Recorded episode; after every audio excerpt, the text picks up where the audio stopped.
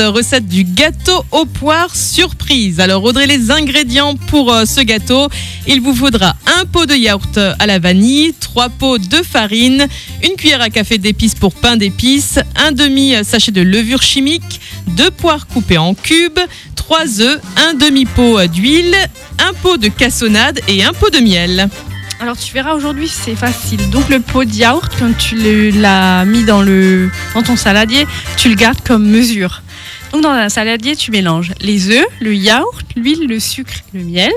Tu y ajoutes ensuite les morceaux de poire, la farine, la levure et les épices. Tu mélanges le tout afin d'avoir une pâte homogène et tu verses dans un moule à manquer. Tu enfournes pour 35 minutes. Tu surveilles la cuisson à l'aide de la pointe d'un couteau et puis et puis voilà, juste le décorer à, juste à avec euh, discuter. tes enfants.